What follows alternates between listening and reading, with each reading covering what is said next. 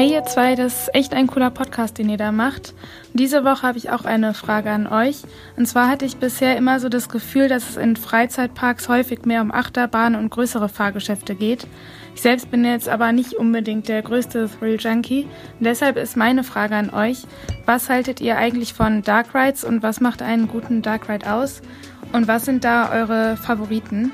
Ich freue mich schon auf eure Antwort. Viele Grüße.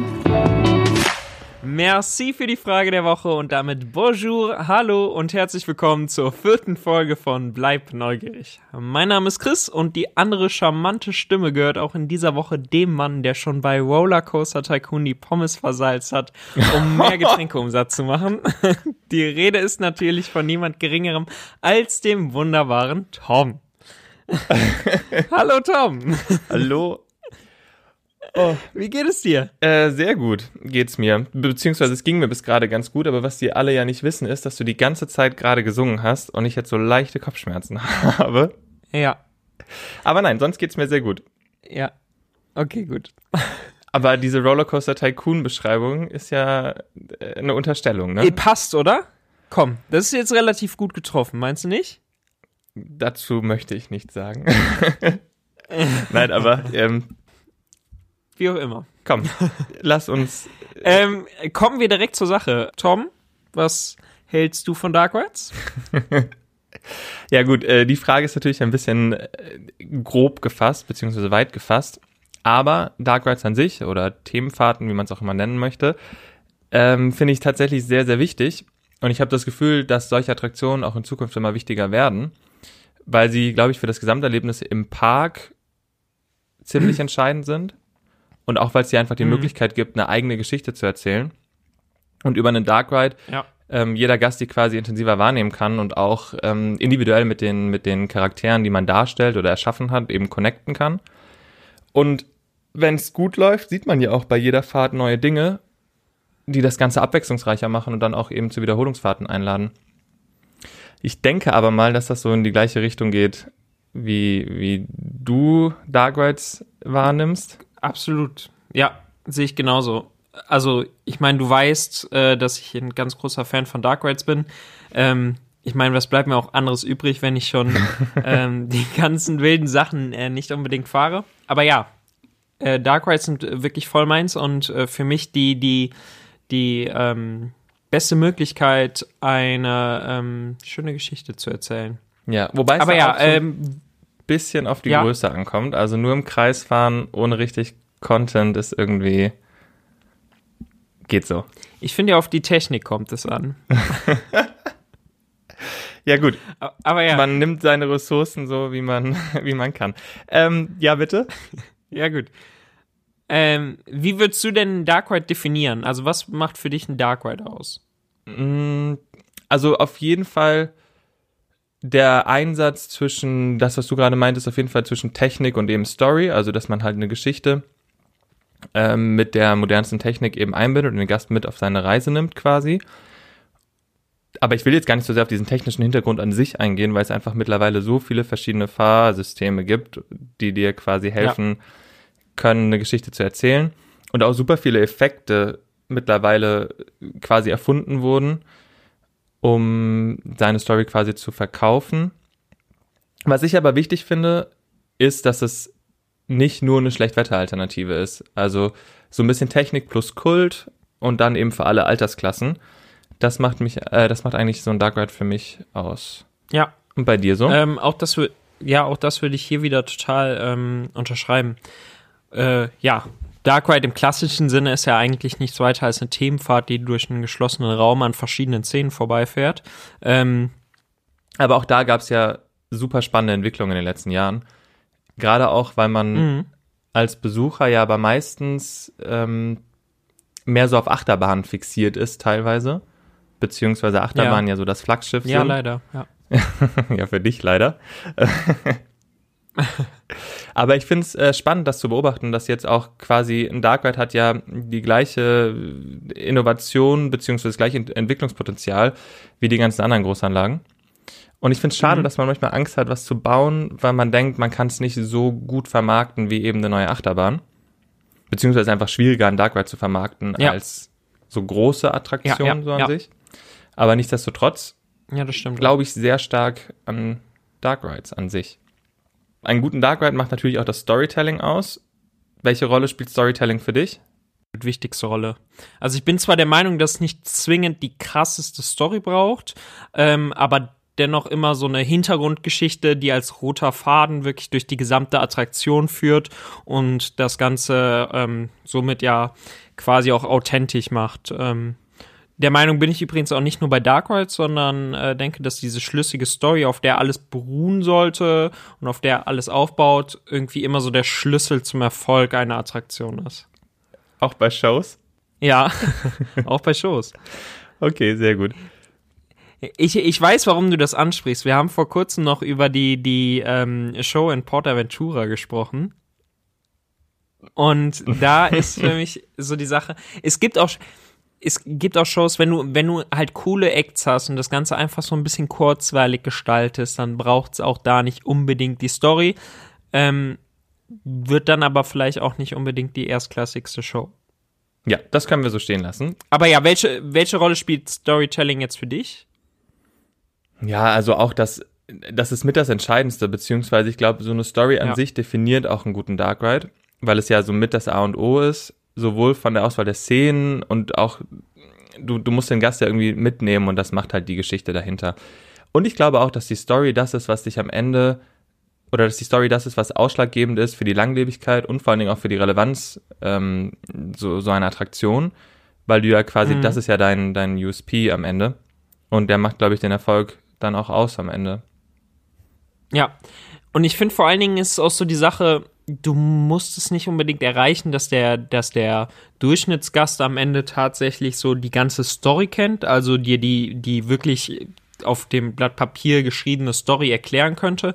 Ich glaube, darum geht's auch gar nicht. Es geht da wirklich viel mehr einfach darum, so ein Erlebnis zu schaffen, bei dem du die Story einfach spürst, wo du vielleicht jetzt nicht jeden Aspekt so erzählen könntest, aber wo du einfach, also die Story braucht's halt einfach, dass du eben da reingerätst. Ja. Also ich, das, Hast du jetzt aber ich schön halt zusammengefasst. ja, danke schön. Okay, wir, ich meinte ja gerade schon, dass wir gar nicht so sehr auf diese ganzen technischen Aspekte eingehen wollen und nicht sagen wollen, Mhm. was es alles auf dem Markt gibt, wer was anbietet, wo was steht. Da nur ganz kurz, was sind so deine Top 3 Dark Rides? Gerne auch weltweit.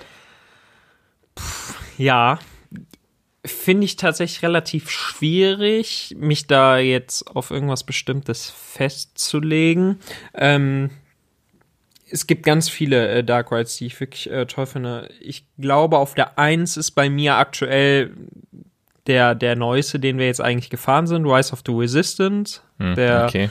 ähm, Star Wars Dark Ride in, äh, bei Disney in Florida und halt in Kalifornien jetzt. Okay, das war ein bisschen Ja, obvious. finde ich tatsächlich am beeindruckendsten, weil mich da einfach alles so ein bisschen gepackt hat. Die Sache ist da nämlich auch, ich bin kein großer Star Wars-Fan, beziehungsweise ich bin dazu bereit, einer zu werden. Ich habe mir nur tatsächlich noch nicht alle Filme angeguckt. Das heißt, ich bin da auch in dieser Welt gar nicht so drinne. Aber da ist es einfach, ich habe mich halt wirklich in so einer Story wiedergefunden. Das heißt, ich kannte viele Zusammenhänge nicht. Ich weiß leider nicht ganz genau, wer, wer diese äh, Stormtrooper sind und äh, was die für ein Ziel äh, erfüllen, aber in der Attraktion hat das alle- alles Sinn gemacht. größte Mühe gegeben, dir das zu erklären. Ja, das stimmt.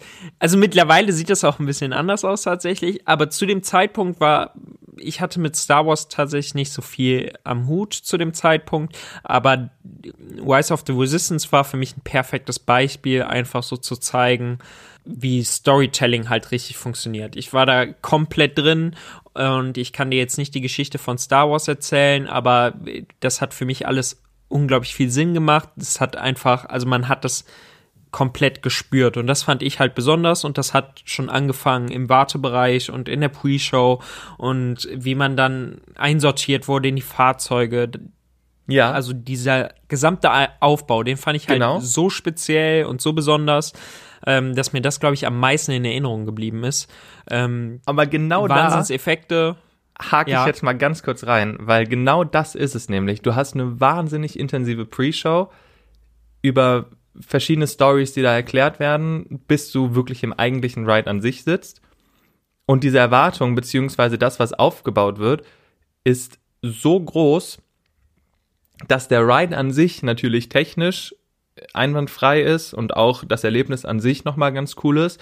Aber dir wird halt schon so viel davor geboten, dass sich, sobald du in diesem, ich habe vergessen, was es sein soll, ein Transportwagen oder so, ähm, drin sitzt, Mhm. Dass es dann so ein bisschen nicht mit dem mithalten kann, was man davor denkt, dass noch passieren könnte. Oh Gott, das, das wird, das wird Okay. auch wieder Nachrichten geben. Ich, äh, ja, Ja, äh, du, du machst hier keine Freunde hier. Ähm, ja, aber ich kann verstehen so ein bisschen, was du meinst. Ich glaube, du warst, also deine Erwartungen waren halt auch grundsätzlich, glaube ich, unglaublich hoch durch das, was wir vorher gelesen haben und durch diese ganze äh, Ticketgeschichte, wie man überhaupt erstmal sich für den Dark Ride überhaupt anstellen konnte. Ich glaube, das genau, so da verweisen Sachen, wir einfach ganz charmant auf Folge 1. ähm, wo die Erwartungen einfach schon unglaublich hoch äh, gesetzt werden. Aber ja, ansonsten find, fand ich auch den, den Ride an sich äh, viele coole neue Effekte, Wahnsinn-Setting. Also das ist halt wirklich wow. Also da, da war ich wirklich überwältigt. Und auch ein paar, ähm, ja, sehr, sehr spannende und neue Elemente, äh, die, die ich jetzt nicht allzu sehr spoilern möchte, aber so, so Parts, die, die aus dem, aus dem, ähm, aus der eigentlichen Themenfahrt was ganz Neues rausgeholt haben. Also das Zusammenspiel der Effekte, gerade dann auch so zum Schluss, äh, bringt dann einfach nur noch mal so ein so ein kleinen Adrenalinkick und einfach so so diese pure äh, Freude und dann auch der Ausstieg, der dann draußen stattfindet. Der Herr. Das war alles wirklich wirklich sehr besonders. Was? Das würde ich mal als ganz, ganz großen Spoiler gerade verkaufen. Dass man draußen aussteigt? Okay, gut. Ist okay, jetzt Äh, kriegst ja. du die Nachrichten. Ähm, ja, Okay. gibt's noch was in Europa sonst? Ja, für, also für mich grundsätzlich auch immer, äh, ebenfalls bei Disney, äh, Phantom Manor in Paris oder auch Haunted Mansion in Kalifornien und Disney World. Also ich, ich mag einfach so das Thema und ich finde die, die Häuser tatsächlich alle extrem gut. Phantom Du Manor. magst das Thema Geister, weil es dich so ein bisschen an dich selbst Nee, erinnert, oder ja, wie? ich finde das, nein, ich finde, ich finde es wahnsinnig gut umgesetzt und auch in. Phantom Manor jetzt nach der, nach der ähm, Renovierung, Mhm. der, der, die Pre-Show und das alles äh, erzeugt eine Wahnsinnsatmosphäre. Und wenn du daran denkst, auch das Phantom Manor äh, in Paris jetzt äh, ist ja 92, glaube ich, hat's aufgemacht. Einfach, Boah, was damals irgendwie schon für einen Stand hatte. Oh ja. Fällt mir so by the ja way auch ein ein. Küken. Ja, ja. Ja, oder Haunted Mansion. Haunted Mansion hat 69 aufgemacht. Ich meine, seitdem ist die, die Attraktion natürlich immer noch mal ein bisschen general überholt worden, aber so wie du. grundsätzlich, äh, grundsätzlich war das einfach schon damals so krass, dass man damit heute, glaube ich, einfach noch Leute ziehen kann. Ja. Und Ähm, da ja, geht's und ganz ansonsten aber auch, ja, also Haunted Mansion jetzt gerade auch 69 eröffnet, ist ja das Paradebeispiel dafür, was an Effekten und auch an, an der Story und dem Ride, also dem Ride-System an sich, das wurde ja wahnsinnig viel als Grundlage auch in Europa für zukünftige Projekte und auch in den USA für andere Projekte genutzt. ja klar, auf jeden Fall. Ja. Äh, für mich ansonsten noch, ähm, äh, wie gesagt, das ist schwierig. Es gibt so viele äh, gute Dark Rides, aber ich habe das Gefühl, ich muss auf jeden Fall Efteling noch mit reinbringen, Mhm. weil äh, der Park für mich wirklich ähm, zu einem Teil zumindest für sehr gute Dark Rides steht und da würde ich, glaube ich, Drumflucht mit reinnehmen. Oh, okay. Wäre auch kein Dark Ride, den ich jetzt heute noch genauso bauen würde, aber der hat mich tatsächlich auch mit der alten Technik und so sehr geflecht. Also klar, so die Teile mit den Elfen und sowas. Puh, ja, d- Ach komm, als ob du Das das, nicht süß ist findest. jetzt so eine Sache. nee, ja, aber ich finde einfach auch da hat man das Ganze sehr gut umgesetzt und auch die, die Schlussszene, wie es dann da runtergeht mit dem Wald und sowas, der an dem Planeten vorbei, das ist wahnsinnig gut gemacht. Ähm, Mhm. Gefällt mir sehr, sehr gut und erzeugt eine, eine ganz eigene äh, Stimmung, fahre ich unglaublich gerne. Ja. Aber als du Efteling gesagt hast, dachte ich erst, du sagst, du nennst was anderes. Also Traumflug natürlich trotzdem berechtigter äh, Punkt an der Stelle. Aber irgendwie dachte ich, du Mhm. sagst was anderes. Beziehungsweise ich hätte was anderes im Kopf gehabt, sagen wir es so. Was hättest du gesagt? Gehört ein Efteling Dark Ride unter deine Top 3?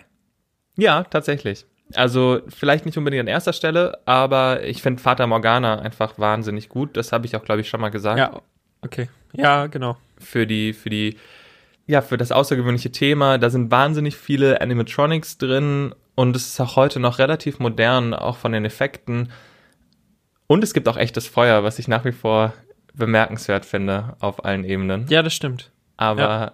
Vor allen Dingen habe ich jetzt gerade, als ich, als ich äh, an Fata Morgana gedacht habe, hatte ich auch direkt irgendwie so diesen Duft in der Nase. Mhm. Kennst du das, wenn du so eine Erinnerung hast und dann connectest du das direkt so? Das hatte ich jetzt gerade mit dem Geruch einfach vielleicht, ähm, von Fata Morgana.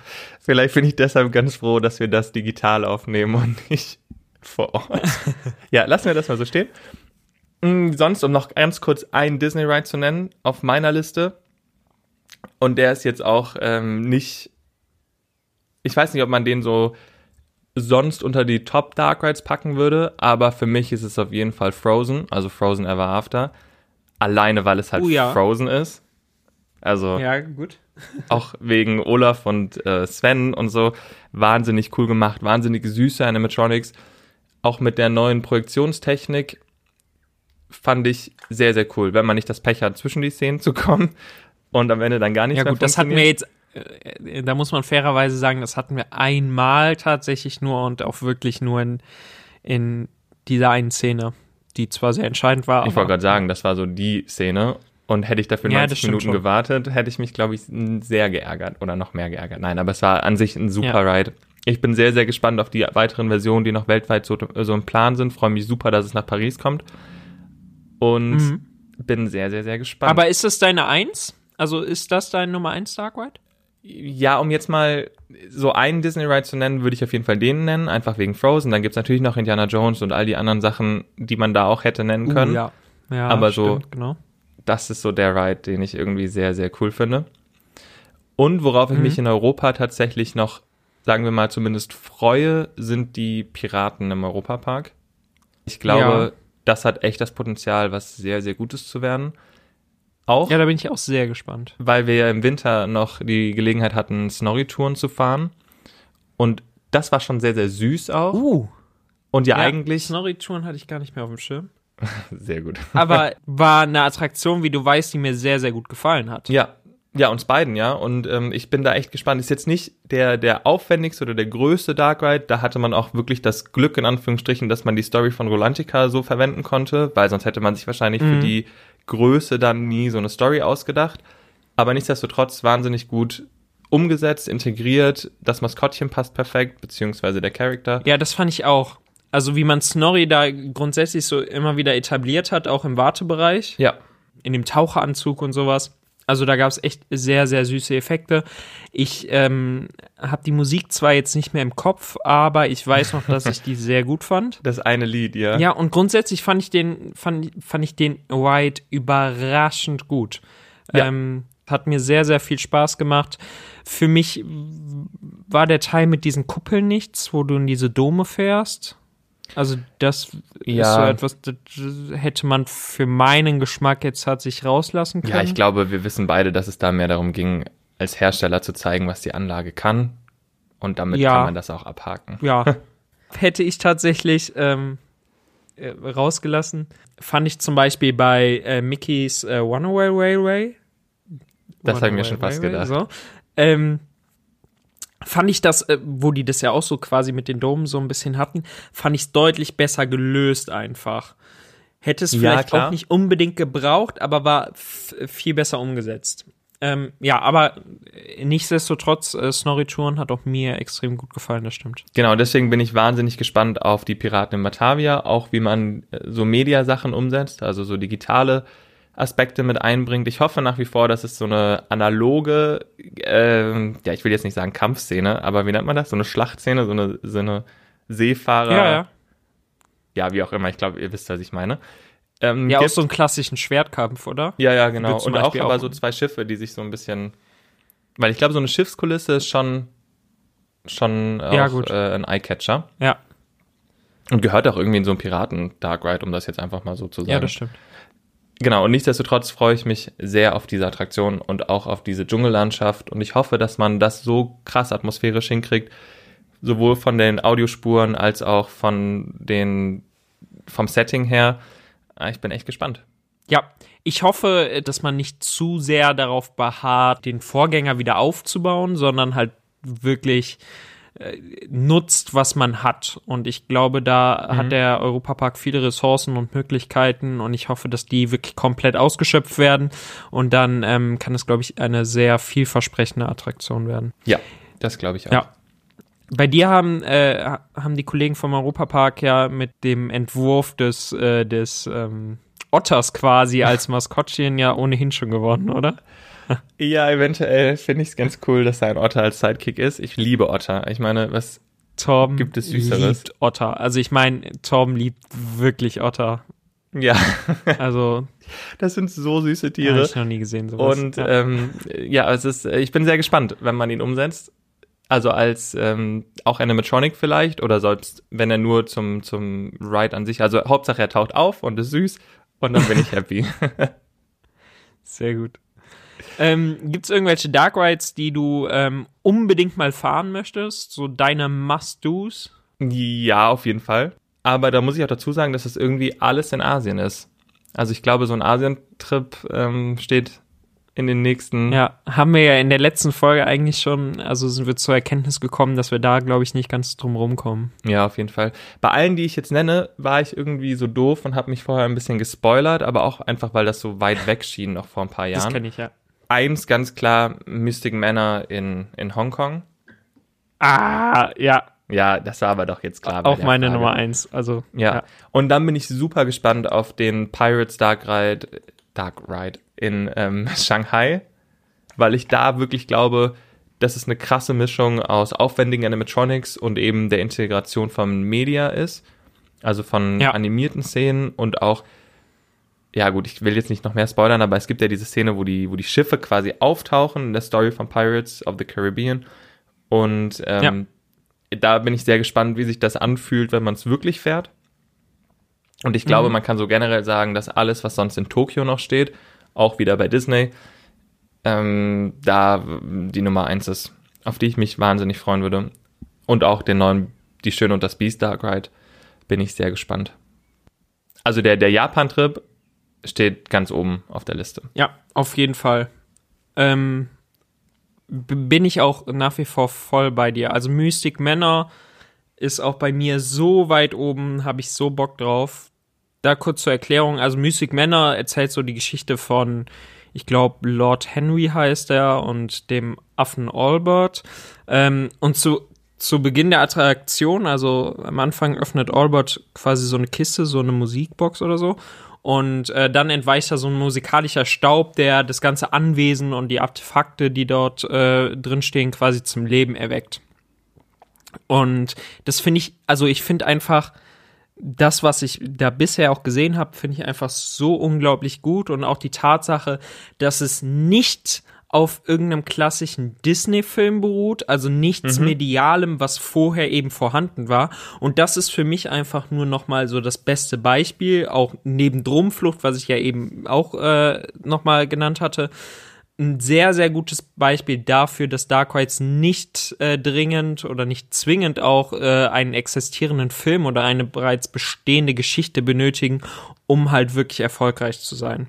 Deswegen äh, glaube ich, dass es diese, diese Film-Franchises nicht dringend benötigt. Die helfen dir natürlich. Ja, und, ich wollte gerade ähm, sagen, also eine IP setzt geben dir die Möglichkeit, ja, ja, ganz genau, ähm, die, die Connection halt äh, zwischen Gast und Story viel schneller aufzubauen.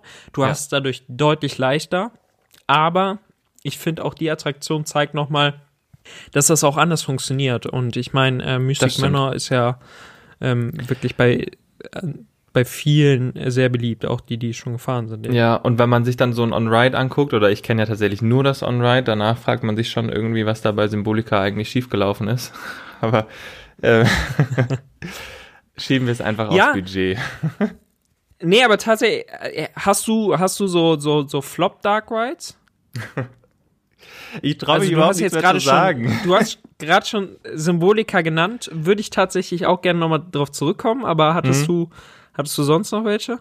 Ähm, ich glaube, ich meinte schon mal, dass ich so interaktive Sachen nicht immer die beste Wahl finde. Also Toy Story Mania Mhm. ausgenommen und auch diese, diese Maus des Schokolade auch ausgenommen. Aber wir sind letztes Jahr in Portaventura den neuesten Dark Ride gefahren. Das war also Sesamstraße, Sesame Street, Street Mission. Und das war einfach nur kurios. Und das fand ich überhaupt nicht rund und es war überhaupt nicht sinnig. Also es lag nicht mal daran, dass es Spanisch war und ich auch dann nur Spanisch verstanden habe.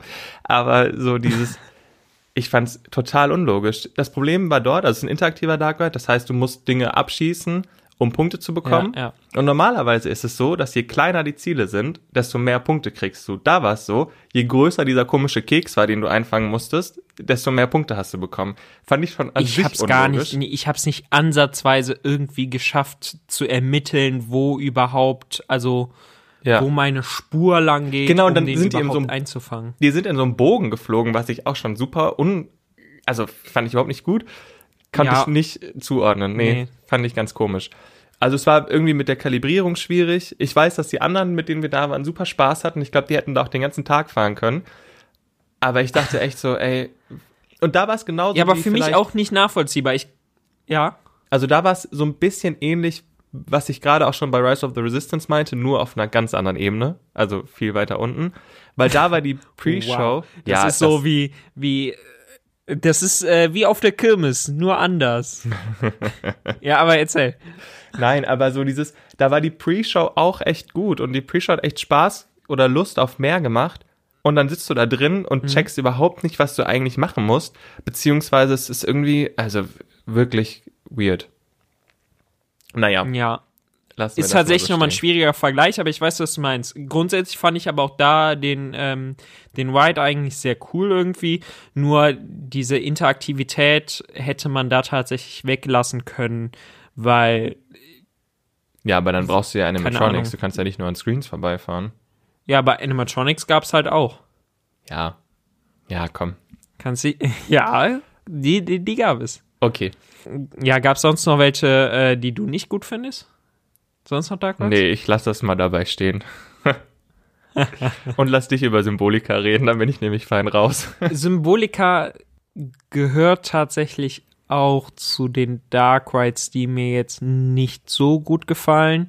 Ähm, bei Symbolika ist für mich einfach nur der Punkt, worüber wir eben schon gesprochen haben, dieses Ding mit den Erwartungen. Symbolika hat bei mir im Vorfeld einfach schon für so hohe Erwartungen gesorgt, weil ich die ähm, alten Dark Rides von Efteling kannte und immer gesagt habe, das ist Wahnsinn, was du da geboten bekommst, auch heute noch. Und die waren damals einfach da auch schon ihrer Zeit so ein bisschen voraus mit dem, was Ja. sie gemacht haben. Das äh, war schon immer einfach echt gut. Und auch beim ähm, Fliegenden Holländer beispielsweise, der Dark Ride Part am Anfang, Ja, der ist einfach nur dark. ja, aber super stimmig. Klar, der ist einfach dunkel, du hast den Nebel, aber das ist Ja, genau weiß, auf die du zwölf. meinst. Das sind halt simple Elemente eigentlich auf den Punkt eingesetzt. Ähm, die Fahrt danach ist, glaube ich, da sind wir uns alle einig, ist halt nichts Besonderes. Aber davor eben, das war alles sehr vielversprechend. Demnach war für mich auch bei Symbolika ähm, die Erwartung unglaublich hoch. Und da war ich tatsächlich ein bisschen enttäuscht. Jetzt mal abgesehen vom Wartebereich, der ja in der Tat ja wirklich nur Zickzack halt draußen ist, was sehr traurig ist. Ähm, der der Pre-Show-Raum super cool umgesetzt. also Das stimmt. das hat mir auch noch extrem gut gefallen, aber dann kommst du halt da runter und dann bist du in dieser Station und irgendwie, ich weiß nicht mehr, äh, catcht mich einfach nicht. Also Ja, es war ja jetzt nichts dabei, wo ist bei dir so? Nee, ich finde den Ride auch, aber ich glaube, es lag auch an den Erwartungen, an dem, was das Fahrsystem eigentlich kann, gerade was eben, weil Hongkong quasi davor war und Ja. man so ein bisschen gehofft hat, das wird so die europäische Variante davon. Und ich finde, das Fahrsystem selbst zeigt, also man, die letzte Szene ist ja diese Ballszene, wo man Mhm. quasi tanzt. Da wird eigentlich das Potenzial erst richtig ausgeschöpft. Und zwischendurch Ja. merkst du nicht so viel davon. Die Aquarium-Szene, also in diesem Botanikum, ist noch sehr, sehr cool, wenn sie funktioniert. und sonst ist es Ja. ganz nett. Genau, richtig. Das Aquarium äh, war auch so das, was mir am meisten in Erinnerung geblieben ist. Aber ansonsten gab es nirgendwo so einen richtigen Wow-Effekt. Und das fand ich halt sehr schade. Und den habe ich nach wie vor. Und ich glaube, viele andere Gäste halt auch, die es jetzt zum ersten Mal fahren würden, haben den beispielsweise jetzt bei Dromflucht nochmal als Beispiel, bei dem äh, Raum mit dem Planeten und so, deutlich mehr, als sie jetzt irgendwo in ähm, äh, Symbolika ist der Name. Symbolika ähm, finden würden. Für mich ist übrigens der Punkt mit dem, äh, mit dem Ride-System, finde ich tatsächlich oft relativ schwierig bei diesem Tracklist-System, dass diese Dark Rides halt oft einfach unglaublich viel Bodenfläche haben. Und das macht es für mich irgendwie auch bei, äh, bei ähm, Symbolika irgendwie so ein bisschen kaputt. Ja, ich komme die ganze Zeit mit dem Namen durcheinander. Aber ja, das macht's für mich bei ähm, Symbolika auch irgendwie so ein bisschen kaputt, weil ich das Gefühl habe, dass das Setting drumherum, also das wirkt mir alles irgendwie zu groß. Ich fühle mich nicht so richtig da reingezogen, weil diese, diese, diese Gänge einfach so unglaublich breit sind. Ähm, ja, das Ja. finde ich, find ich irgendwie immer ein bisschen schade. Auch bei ähm, Ratatouille in Paris beispielsweise auch, finde ich, hat auch an vielen Punkten einfach das Problem, dass es zu, zu viel Bodenfläche einfach ist. Und dadurch Atmosphäre verloren geht, ja. Ich glaube, ich weiß, was Ja. du meinst. Also, Ja, ich hätte ja gedacht, dass du als Dark Ride, den du vielleicht nicht so sehr liebst wie alle anderen, noch It's a Small World nennst, weil du einfach eingeschlafen bist bei der ersten Fahrt letztes Jahr in Orlando. Und das ist Es riesen war ja Respekt dafür, dass du es geschafft hast, bei dieser terrorisierenden Musik äh, wirklich schlafen zu können. Aber du hast es geschafft. Das ist ja auch Quatsch, das ist ja nicht terrorisierend. Auch da können wir hier gerne nochmal eine Umfrage machen oder sonst irgendwas. Aber Ja, wir können es ikonisch nennen, wenn du damit besser zurechtkommst. total ikonisch. Es ist ein richtiger Kult und auch die Message, die ja damals damit schon verbreitet werden wollte, ähm, unglaublich schön. Warum ich eingeschlafen bin, da vielleicht nochmal ganz kurz zur Erklärung. Ich bin Weil du nicht mehr der. Jüngste Vielleicht bist. bin ich bin ich mal kurz eingenickt, aber so ein Trip äh, gerade mit Torben kann hier und da mal extrem anstrengend sein und dann ist so eine Fahrt bei äh, It's a Small World dann vielleicht mal so ein Moment, wo man kurz ein bisschen Die, runterkommt. die reinste Erholung, okay, ja, vielen Dank. Dann äh, würde Ja. ich einfach sagen, verlassen wir jetzt mal diese Welt der Dark Rides. Finde ich Beziehungsweise, sehr schade. Ja, Ist ein Thema, was mir nämlich sehr gut gefällt, wie du vielleicht heute mal bemerkst. aber eigentlich wollte ich dich eher dazu bringen, noch mehr Geschichten zu erzählen, beziehungsweise eine ganz spezielle. Und deswegen können wir gerne mal die erste Rubrik spielen. Wie war das denn so? Genau, also ihr konntet auch in dieser Woche wieder fleißig bei Instagram für eure Lieblingsrubriken Rubriken voten. Äh, habt ihr auch getan und rausgekommen ist eben, wie war das denn so? Ich habe mir ein bisschen Gedanken gemacht, was man so bei Themenfahrten oder Dark Rides fragen kann, auch gerade vielleicht ein bisschen in Bezug auf so deine Historie. Und erinnere mich daran, dass es äh, im Phantasialand auch mal einige dieser Anlagen gab. Und deshalb. Und- Wohl bemerkt äh, auch äh, mit der Gondelbahn den ersten stationären Dark Ride Genau, und lass uns mal bei der Gondelbahn in bleiben. Deutschland. Ja. Ja, genau, Deutschland, das war jetzt vielleicht noch wichtig. ja, sorry. Die Bahn wurde 2009, sagen wir es mal vornehm, zurückgebaut. Abgebaut. Ja. Ja. Wie hast du das damals erlebt? Du hast damals ja da schon gearbeitet. Ich weiß, dass es so ein kleines Goodbye-Event gab. Wie war deine letzte Mhm. Fahrt mit der Gondelbahn? Wie war das Event so? Ja, mega cool. Äh, mega emotional. Habe ich auch tatsächlich noch extrem gut in Erinnerung. Also es war, ähm, damals war es halt immer so, dass man zum Ende der Sommersaison gab es immer so einen gemeinsamen Abend, so einen gemütlichen Abend, den man gemeinsam hat halt eben ausklingen lassen und äh, wo dann ein großes Buffet aufgebaut wurde und die Getränke und alles drum und dran halt eben angeboten wurde. Und dazu wurde man eingeladen und im besagten Jahr 2009 hat man das Ganze dann im Restaurant unter den Linden äh, stattfinden lassen und die Gondelbahn und den Walzertraum für alle Mitarbeiter geöffnet gehalten. Ähm, ja, das war echt Stimmt, den Super besonders. ja auch noch. ja, ganz genau. Die wurden ähm, auch zusammen quasi zurückgebaut. War ein super, super cooles ähm, Event. Man hat dazu auch äh, ehemalige Mitarbeiter eingeladen, äh, Mitarbeiter, die bereits in Rente waren, äh, die zuvor in der Attraktion gearbeitet haben, mal Teamleiter oder Vorarbeiter quasi waren oder noch beim Bau geholfen haben. Also da waren viele, Ja, krass. viele Menschen dabei, denen man so die Gelegenheit gegeben hat, davon nochmal von dieser Ära quasi Abschied zu nehmen. Ja, Ja. sehr cool. Das war wirklich, wirklich sehr, sehr schön. Äh, wir sind unglaublich oft gefahren, bis dann nachher angefangen hat zu schütten. Und äh, selbst da sind noch ein, einige äh, weiter Walzertraum gefahren. War eine unglaublich schöne Erfahrung. Aber stopp, ganz kurz, hat sich der Walzertraum nicht gedreht? Ja, aber nicht so wild, das ging noch. Ach so, Und ich meine, da war ich ja okay. auch noch ein bisschen jünger. Stimmt. Ja, okay.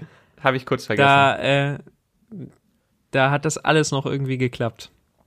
Aber glaube ich, dass es super emotional war für viele, die da auch noch beim Bau eben geholfen haben und auch für die Familie selbst. Also eine super schöne Geste und eigentlich auch der Startschuss für alles, was danach kam.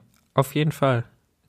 Genau, nach dem Abend wurde ähm, dann auch schon relativ schnell eigentlich angefangen ähm, abzubauen.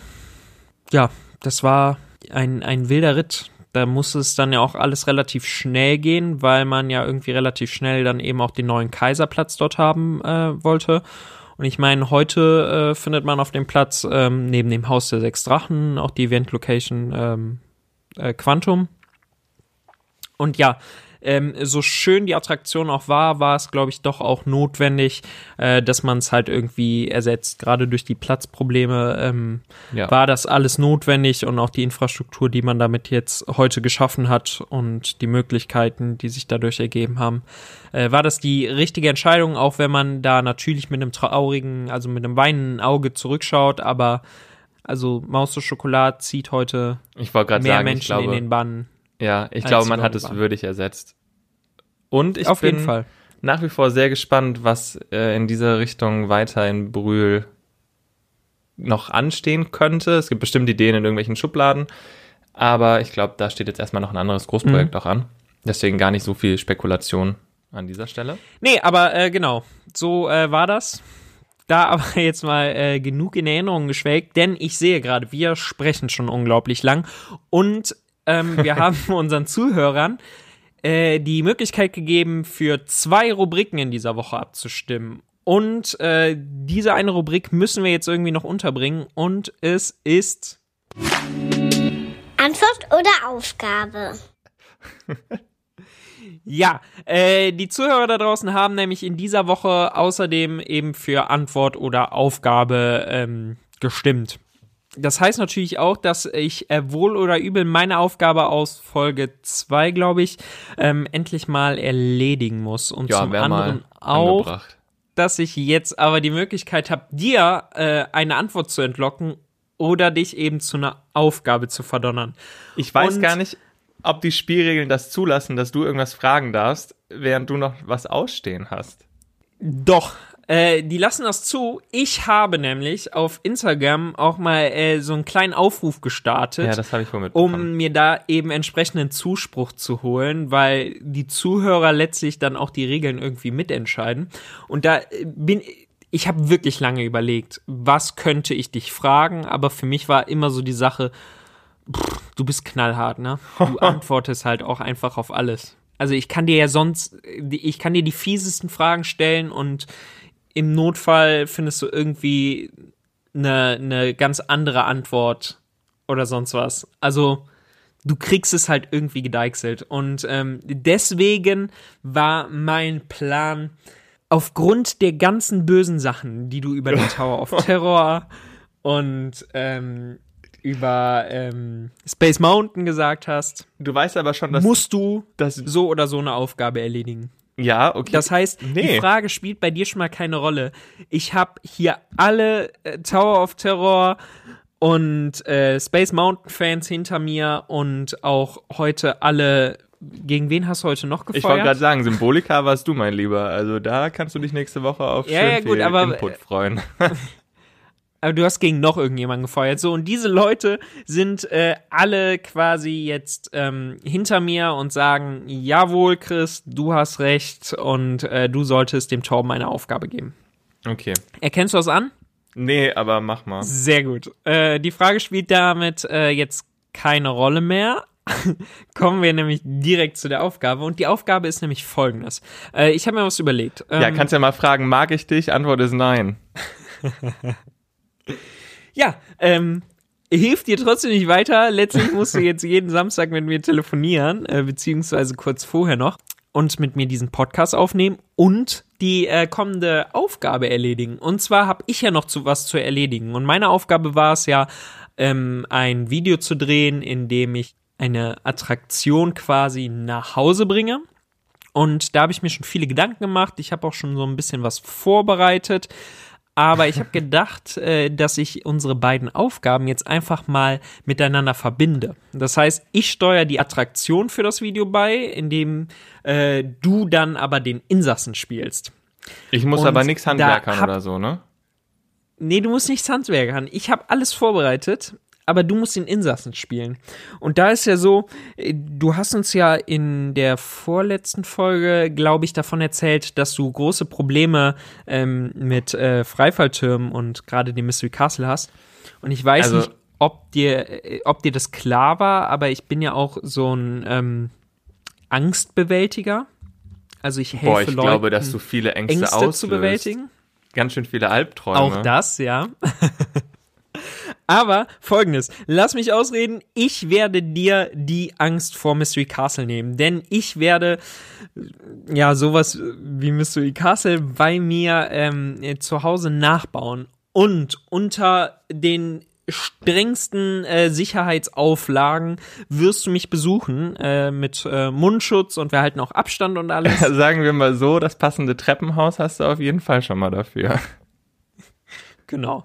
äh, du wirst mich auf jeden Fall äh, besuchen. Wir werden das Ganze mit der Kamera begleiten und dann wirst, äh, wird dir die Angst vor Mystery Castle genommen. Das werde ich ganz professionell machen. Ich äh, habe jetzt noch ein bisschen Zeit, das vorzubereiten und ich werde ähm, direkt nach dieser Folge jetzt damit beginnen und dann würde ich sagen, setzen wir auch direkt schon ein Zeitlimit, denn am Freitag, den 1. Mai, also jetzt den kommenden Freitag, äh, um 18 Uhr werden wir das äh, Video hochladen. Ich weiß noch nicht genau wo. Also äh, man kann auf jeden Fall auf unserem Instagram-Account nachgucken, auf äh, bleibneugierig.podcast. Aber ich schaue ansonsten auch mal, ob wir es vielleicht noch bei YouTube hochladen oder so, je nachdem, wie lustig ich das Ganze finde, wenn du Mystery Castle fährst. Bei mir Ja, in ich finde es jetzt schon wahnsinnig lustig. Aber Sehr gut. gib mir größte Mühe, Ja. einzusteigen. Damit haben wir das dann auch geklärt. Ich freue mich drauf. Ja, ich mich auch mega. Sehr gut. Ich würde sagen, wir ähm, beenden damit auch schon wieder die Folge für diese Woche. Ich freue mich schon sehr auf meinen Mystery Castle Trip mit dir und ansonsten freue ich mich natürlich auch ähm, ganz bald schon wieder mit dir zu telefonieren. Und äh, ja, hast du noch was zu sagen? Nee, ich bin froh, wenn das jetzt hier vorbei ist. Sehr Nein, alles gut. An euch da draußen, bleibt wie immer gesund. Ja, und ganz wichtig, Genau, ganz wichtig. Bleibt neugierig. bis dann. Ciao. Tschüss.